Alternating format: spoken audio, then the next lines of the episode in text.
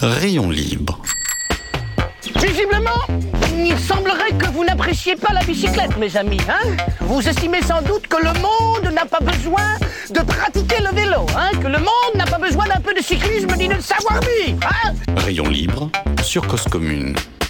L'idée, c'est que toutes les personnes qui, qui peuvent faire du vélo euh, le, le fassent. Et il y a encore de la marge. Hein. Que le vélo, c'est tellement euh, un outil qui rend libre. Rayon libre, présenté par Jérôme Sorel sur Cause Commune. Bonjour à tous, bonjour à toutes, bienvenue sur Rayon Libre. C'est lundi, c'est donc Rayon Libre, encore un numéro inédit, le tour en EHPAD. Il est 14h, tout pile, l'heure pour s'intéresser au vélo. Vous êtes sur Cause Commune. Si vous nous écoutez depuis votre voiture, votre camion, sachez que vous pouvez nous retrouver sur le web cause-commune.fm. Et si vous nous écoutez depuis le web, et ben sachez que vous pouvez nous trouver à Paris sur 93.fm. Aussi, magie du monde digital, nous sommes sur la DAB+, et aussi sur votre plateforme de podcast préférée. Mettez donc Rayon Libre dans vos favoris. Comme d'habitude, je commence par remercier Abel Guggenheim pour sa chronique qui arrivera vers 14h26. Merci à Olivier Gréco et l'ensemble de l'équipe de bénévoles de Cause Commune. Ils font vivre cette station. Et faut dire que c'est quand même super. Merci à vous, auditeurs, auditrices, de votre fidélité. Merci aussi pour vos questions, commentaires, réactions, suggestions d'invités. La torpeur de l'été, juillet, le rendez-vous annuel de millions de spectateurs et téléspectateurs, le Tour de France, la France schizophrène, les Français schizophrènes. Ils se passionnent pour cette course pendant trois semaines, quatre si on ajoute le Tour de France le vélo devient leur centre d'intérêt pendant le mois de juillet. La France vit au rythme du vélo. Le rythme de ce vélo, c'est 50 voire 60 km/h de moyenne dans les plaines. C'est 10 secondes d'écart entre Tadej Pogacar et Jonas Vingegaard. Des duels, de la souffrance, des coups de chaud, des chutes, des chutes souvent causées par des spectateurs qui s'intéressent plus à leur quart d'heure de gloire avec un selfie que le passage du peloton. Un rythme dantesque. Et puis, pour celles et ceux qui regardent le tour à la télé, c'est plus une certaine torpeur, comme je le disais. De toute façon, il fait trop chaud pour sortir, pour faire quoi que ce soit d'autre, alors pour autant regarder ces athlètes pédaler dans la fournaise. Une canicule à regarder un peloton s'échiner finalement. Notre invité du jour, Valentin Dedon, a décidé de s'immerger pendant trois semaines dans un EHPAD du côté de Valenciennes, la résidence de la Treille, il a décidé d'écrire tous les jours une chronique. Chronique d'un tour ensemble. Il donne tous les jours rendez-vous aux pensionnaires de cet EHPAD. Il nous parle de Jonas et Tadej, de Roland et Thérèse, de Dario et Liberio, Maurice et Jacqueline, des duos, il s'épie, il se cherche, il nous parle de la chute également, celle des cyclistes, celle des anciens. Il nous parle aussi des vélos, celui de Monique, il était bleu, celui d'Edith, il était marron. Qu'est-ce que ce rendez-vous quotidien du mois de juillet pour les pensionnaires de cet IPAD Qu'apprend-on à observer ces êtres qui n'attendent plus grand-chose de la vie? Et les personnels de l'IPAD, comment Alexandra et Fabienne, qu'est-ce qu'elles font de ce Tour de France? Et est-ce que le Tour de France rassemble? Est-ce qu'il rappelle des souvenirs? Est-ce qu'il crée des rencontres? Le Tour de France est-il un prétexte ou au contraire un objectif? Voyons donc tout cela avec Valentin dedans. Bonjour Valentin, merci d'être avec nous ce matin, lundi matin 17 juillet pour enregistrer cette émission. Et oui, chers auditeurs, auditrices, au départ nous devions faire l'émission en direct. Finalement, elle est enregistrée à 10h ce, ce même lundi matin. Mais que se passe-t-il aujourd'hui à 14h dans votre lieu de retraite, mon cher Valentin? Bonjour Jérôme, bonjour à toutes les auditrices et les auditeurs, merci beaucoup pour l'invitation. Et euh, oui, effectivement, cet après-midi euh, à la maison de retraite, dans le cadre un petit peu de, ce projet d'immersion euh, dans lequel on regarde les étapes tous ensemble, l'après-midi certes, mais on organise aussi quelques ateliers, animations un petit peu diverses le matin ou lors des jours de repos. Et cet après-midi, donc à 14h30, nous avons un ancien cycliste professionnel de la région, du département même Nord euh, qui vient nous rendre visite pour une conversation avec les résidents et les résidentes. Donc c'est Robert Minkevich Ouais. euh, qui a fait, euh, qui a participé huit fois au Tour de France dans les années 70, euh, qui va venir nous rendre de visite. Donc, et, et- et donc il va passer une- et donc il va passer son après-midi avec vous? Oui, oui, oui, on va, il va venir en début d'après-midi et puis on va organiser un petit peu dans le hall commun plutôt une petite, euh, une sorte de petite conférence, conversation avec les résidents pour que Robert nous raconte un petit peu son parcours, sa vision du Tour de France, euh, ses différentes manières qu'il a eu de le vivre parce qu'il a aussi été longtemps euh, euh, conducteur de la voiture médicale. Et puis voilà, euh, tout le monde le connaît bien parce qu'il est d'ici, il a eu une boutique hein, de cycle pendant longtemps dans un dans un village euh, près d'ici, donc euh, donc euh, Et- voilà. Et, et lui, et, et lui il est à la retraite aujourd'hui euh, ou pas? Oui, oui, oui, il a 75 ans maintenant, et puis euh, ouais, il a plus sa boutique, et puis il doit faire encore du vélo. euh, c'est un amateur de pêche, donc euh, et puis il suit le Tour de France, donc euh, donc euh, il va venir, il va venir nous parler de tout ça et de sa victoire aussi au Grand Prix de Denain, la course locale. La course locale. Alors Valentin, peut-être avant de, avant de, avant de, de, se lancer, peut-être qu'il faut rétro-pédaler un peu. Commencez peut-être par vous présenter. Vous êtes quoi? Vous êtes un auteur, un journaliste? Comment est-ce que vous vous définiriez? Euh, je suis auteur, euh, je suis un écrivain, on va dire. J'aime bien, j'aime bien, j'aime bien l'écriture. Euh, alors l'écriture prend différentes formes. ça peut être sur des, des reportages, des chroniques, des livres. Euh, et puis j'aime bien aussi euh, beaucoup euh, relier l'écriture à la matière sportive, un peu relier le sport et la littérature en tant que lecteur, en tant qu'auteur. donc des fois le sport est omniprésent, central, des fois il est un peu prétexte aussi à, à, à, vivre euh, une expérience euh, comme là dans, dans, dans, ce cas précis de, de cette immersion. Cette immersion. on a mis le Tour de France à l'intérieur et le Tour de France est, est à la fois majeur parce qu'on le suit, on l'adore, on, ne veut pas en rater une miette, mais il est aussi prétexte à, à, réunir et à vivre un, un moment euh, différent, original, tous ensemble. Ouais, donc c'est ce que je disais un peu en introduction, c'est un prétexte et c'est aussi un objectif, c'est les deux, ce Tour de France. Aujourd'hui, le Tour de France, donc c'est un rendez-vous quotidien au sein de cet IPAD de la Trail? Oui, donc euh, on a créé, euh, donc c'est un, un, EHPAD qui est sur euh, deux étages. On, au premier étage, on a on a habillé un petit salon avec une télé. On a on l'a habillé aux couleurs du Tour de France pour se donner rendez-vous un peu tous les après-midi, voilà, de 13h à 18h environ. Ouais. ils savent que, que, que, ça se passe ici, et puis on, on a rendez-vous tous ensemble les après-midi pour suivre les étapes ensemble. Alors certains certains euh, restent là euh, du premier au dernier kilomètre. Euh, il y en a certains qui passent, passent un petit moment, une heure, 20 minutes. les curieux, ceux qui s'y intéressent pas trop, mais qui veulent voir un petit peu ce, cet attroupement. Il y en a qui viennent juste pour l'arrivée. Bon, voilà, ça, ça chaque, chaque, journée chacun, a sa vérité ouais. différente, et puis chacun s'approprie un petit peu le, le, le, moment à sa manière. Et puis il y en a qui vont venir 4-5 jours de suite, et puis après je les vois plus. Bon, j'essaie un petit peu de, de susciter l'intérêt, de refaire le tour un petit peu, d'aller. En, en, fait, c'est vrai que l'idée, c'était à la base, c'était bon, euh, le Tour de France, il est tellement évident que je pense que chacun, euh, à quelques exceptions près, le regarde euh, dans sa chambre, mmh. peut-être seul. Et l'idée, c'est de faire sortir un peu tout le monde de sa chambre et qu'on le suive ensemble, qu'on le suive ensemble. Alors des fois, ça se fait euh, dans une grande attention pour l'épreuve, euh, dans le silence, et puis des fois c'est propice à des rencontres euh, entre les gens, moi à des conversations avec eux, à, les, à se découvrir, à rappeler des souvenirs, des souvenirs de lieux, des souvenirs à vélo, des souvenirs de voyage. Euh, voilà. Et, alors juste, justement, les, les pensionnaires, ils, ils, ont, ça leur évoque des souvenirs. Ils ont tous des souvenirs autour du vélo, de, du vélo qu'ils pratiquaient eux? Euh, oui, plus ou moins, euh, ça dépend, euh, mais c'est vrai qu'on se rend compte que c'est une génération euh, euh, où le vélo leur était offert. alors je ne veux pas généraliser, mais souvent c'est le, le, vélo leur était offert à leurs 18 ans.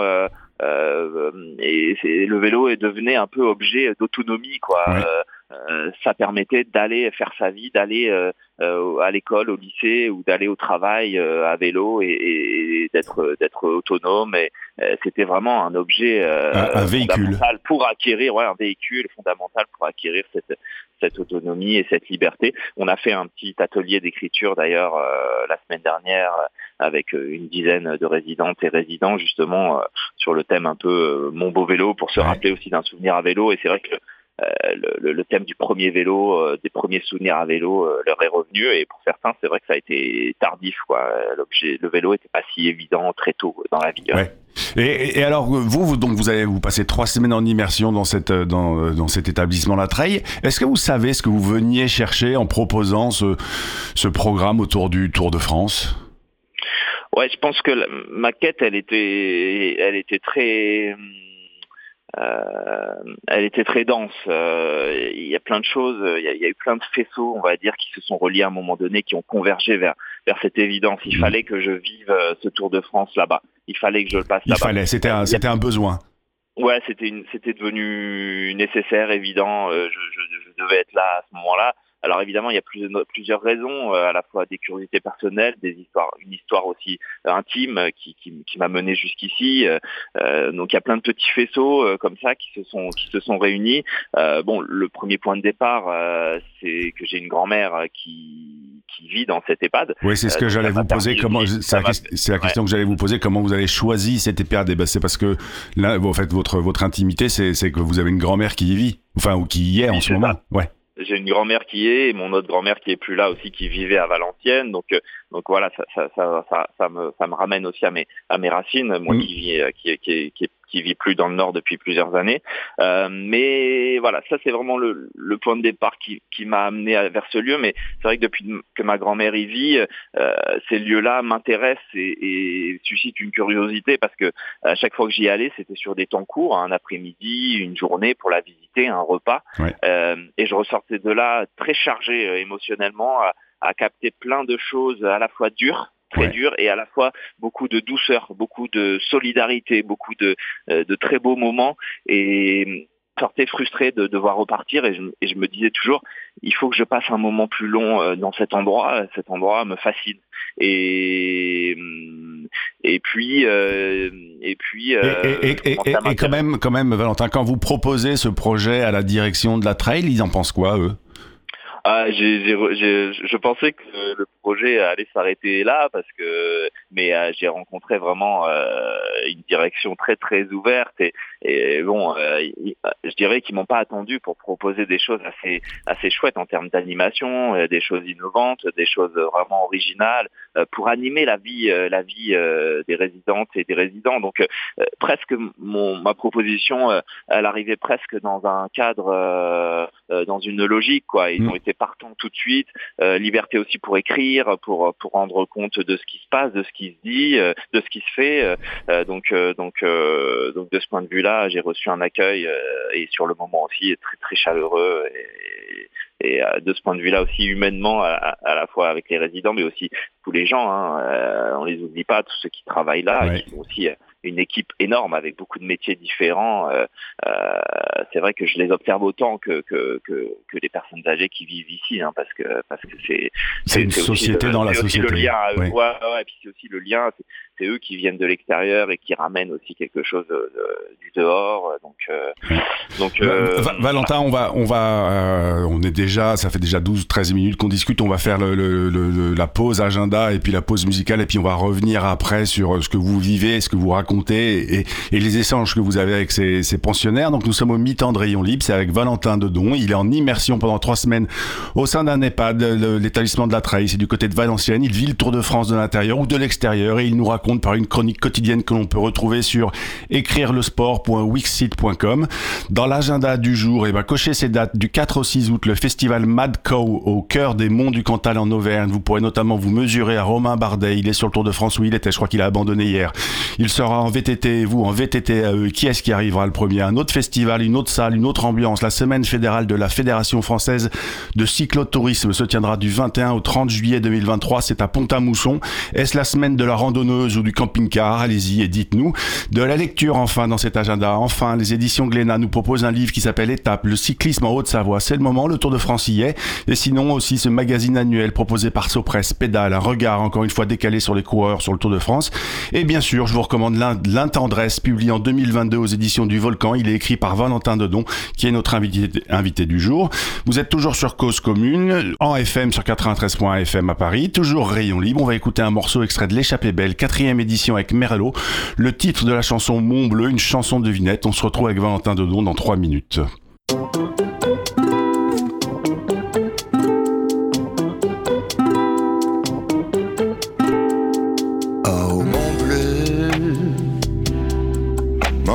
peu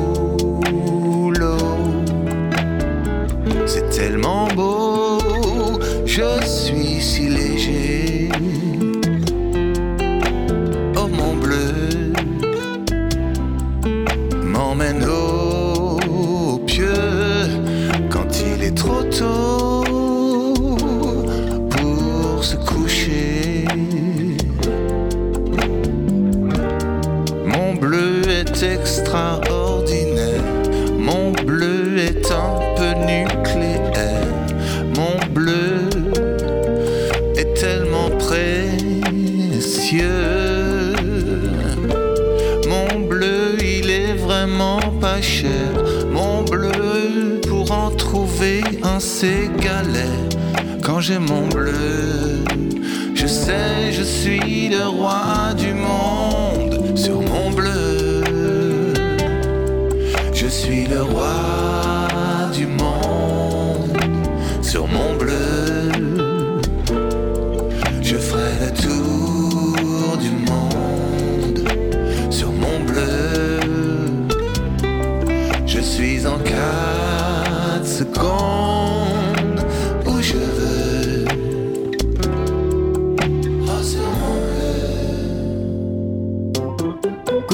À Paris, 93 ans en FM et sur le bloc 9A du DAB+. Sur mon bleu, je suis mieux que sur le vert, ça c'est sûr.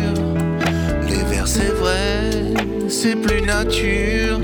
Oui, mais j'avoue, c'est tellement plus dur. Oh mon bleu de feignant, je le kiffe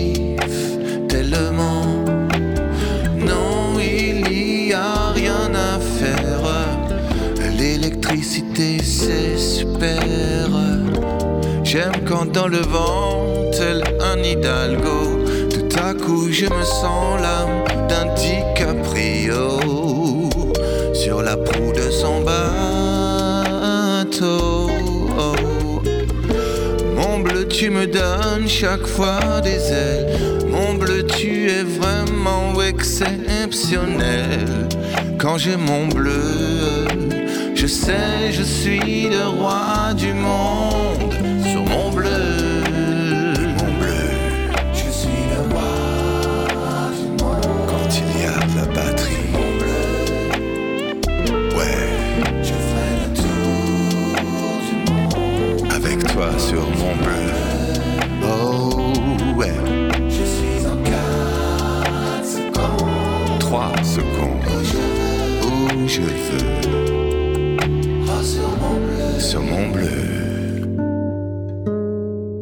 c'est toujours Rayon Libre, toujours sur Cause Commune, toujours avec Valentin Dedon qui est en immersion pendant trois semaines dans un IPAD du côté de Valenciennes. Il a rendez-vous toutes les après-midi avec les pensionnaires pour se poser devant la télé, devant le Tour de France. Merlot vient de nous le dire, il est le roi du monde sur son bleu.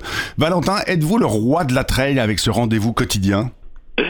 Euh, je sais pas si je suis euh, le roi, mais c'est vrai que euh, on sent que c'est un, c'est un événement, quoi. Bon, le Tour de France en lui-même est un événement, et le fait qu'il y ait quelqu'un d'extérieur euh, qui vienne euh, proposer des choses, euh, donc ces étapes, et puis aussi pas mal de petites choses en lien avec le vélo. euh, oui, c'est vrai que ça crée un- une espèce de double événement, quoi, une deuxième couche euh, d'événements, et, et pour les résidents et les résidentes qui sont un peu assidus, euh, euh, c'est vrai qu'il y a, il y a ce rendez-vous, et puis euh, aussi.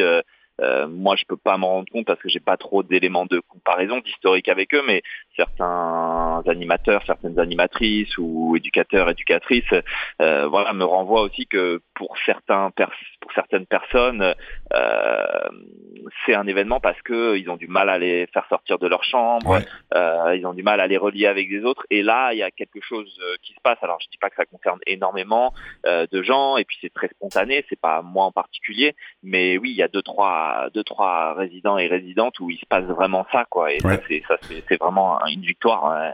Mais, euh, votre communauté, je dirais, vos accompagnants autour de cette télé, là, tous les jours, toutes les après-midi, est-ce qu'ils ont une conscience de la course, un intérêt pour la compétition, ou finalement c'est plus euh, une envie de de- d'essayer de, de, de sortir d'une certaine euh, monotonie, selon vous?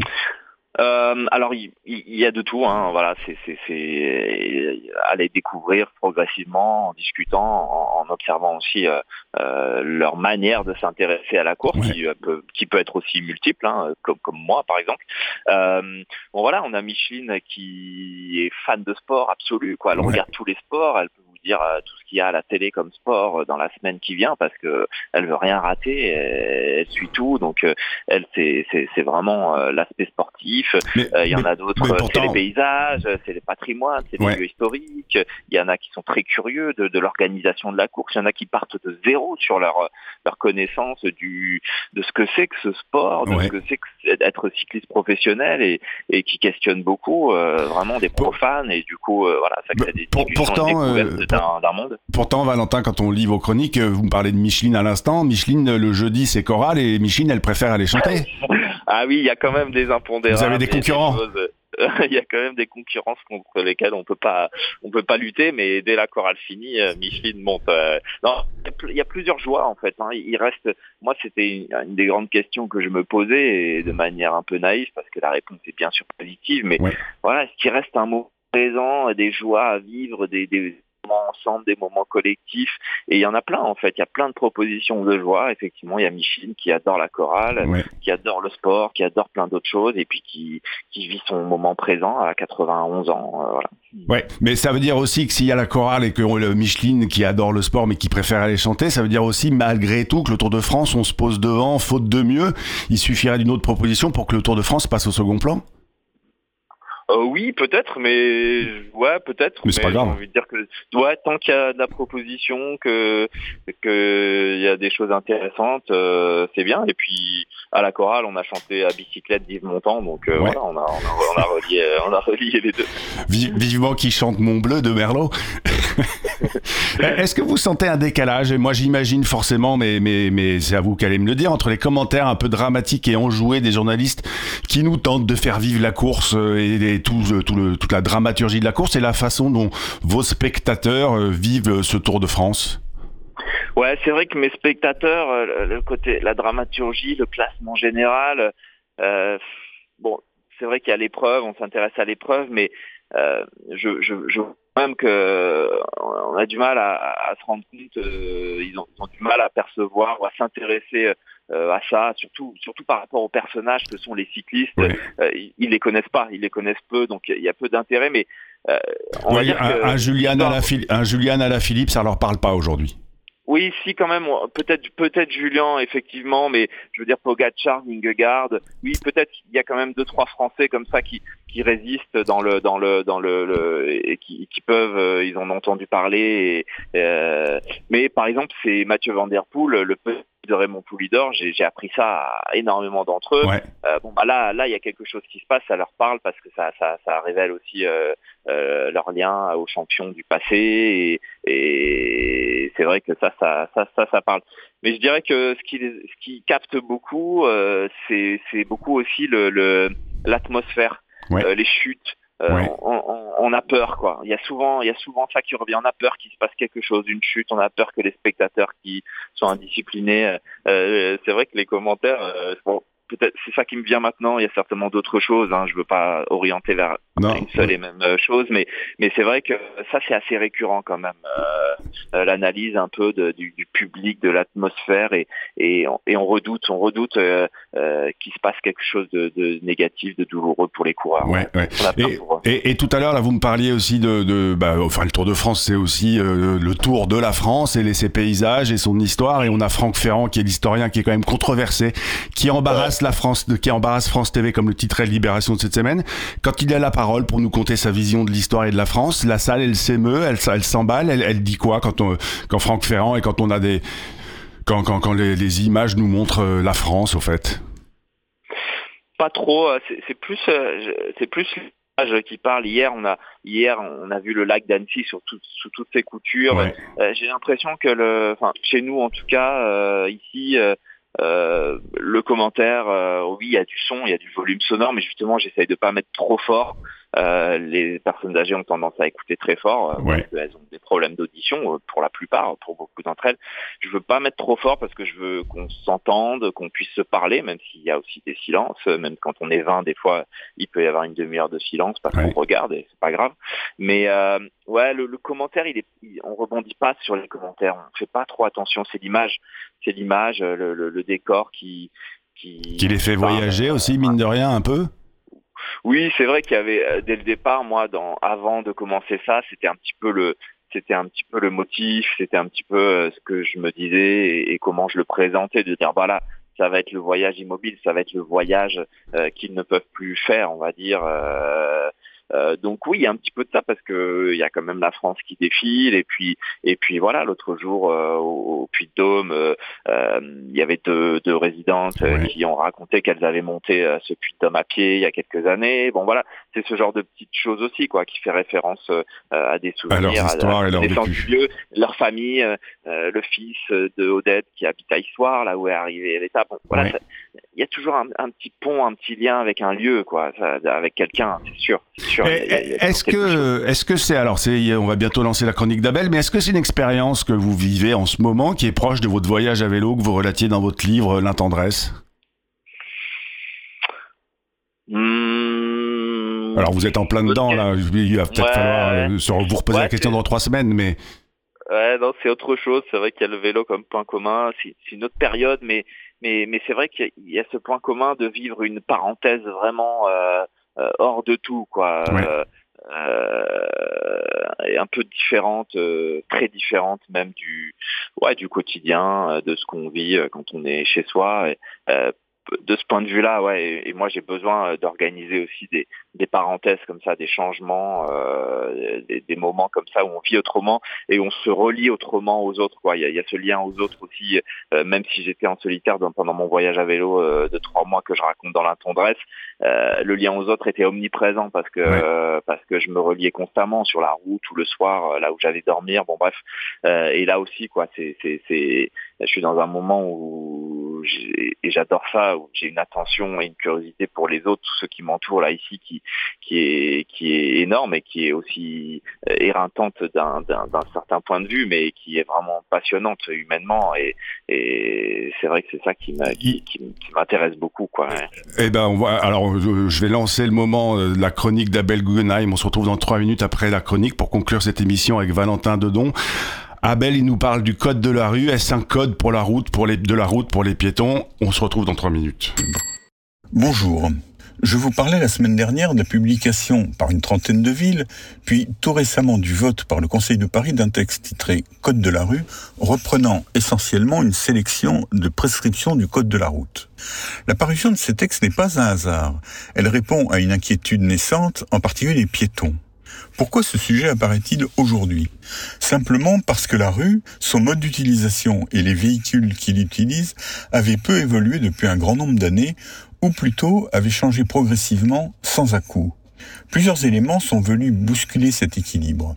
D'une part, une augmentation spectaculaire de certains modes de déplacement, une percée importante des patins à roulettes dans les toutes dernières années du XXe siècle en avait donné un avant-goût. Des évolutions du code de la route avaient un moment été envisagées, mais la vogue du patin à roulettes a très rapidement reflué. Le vélo, après avoir quasiment disparu des rues de nos villes, y est revenu progressivement depuis une trentaine d'années, mais ce retour s'est récemment spectaculairement accéléré. À cette évolution quantitative s'est ajoutée une augmentation de la vitesse, du poids, de la puissance et du volume de ce que l'on classe maintenant, pas forcément à juste titre, à côté des vélos, parmi les modes dits doux ou actifs. La physionomie de nos rues était aussi restée quasiment inchangée. À une chaussée entourée de deux trottoirs s'étaient ajoutés, à partir du milieu des années 60, des couloirs bus qui n'en modifiaient pas le fonctionnement général. Deux changements importants étaient cependant apparus, d'abord avec la création de quelques couloirs bus à contresens de la circulation générale, dans des rues dans lesquelles les piétons s'étaient habitués à ne voir circuler de véhicules que dans un sens. Puis en 2006, sur les boulevards de Port-Royal, Saint-Marcel et de l'Hôpital à Paris, sur lesquels un couloir bus bidirectionnel latéral a été tracé, provoquant incompréhension et crainte des piétons.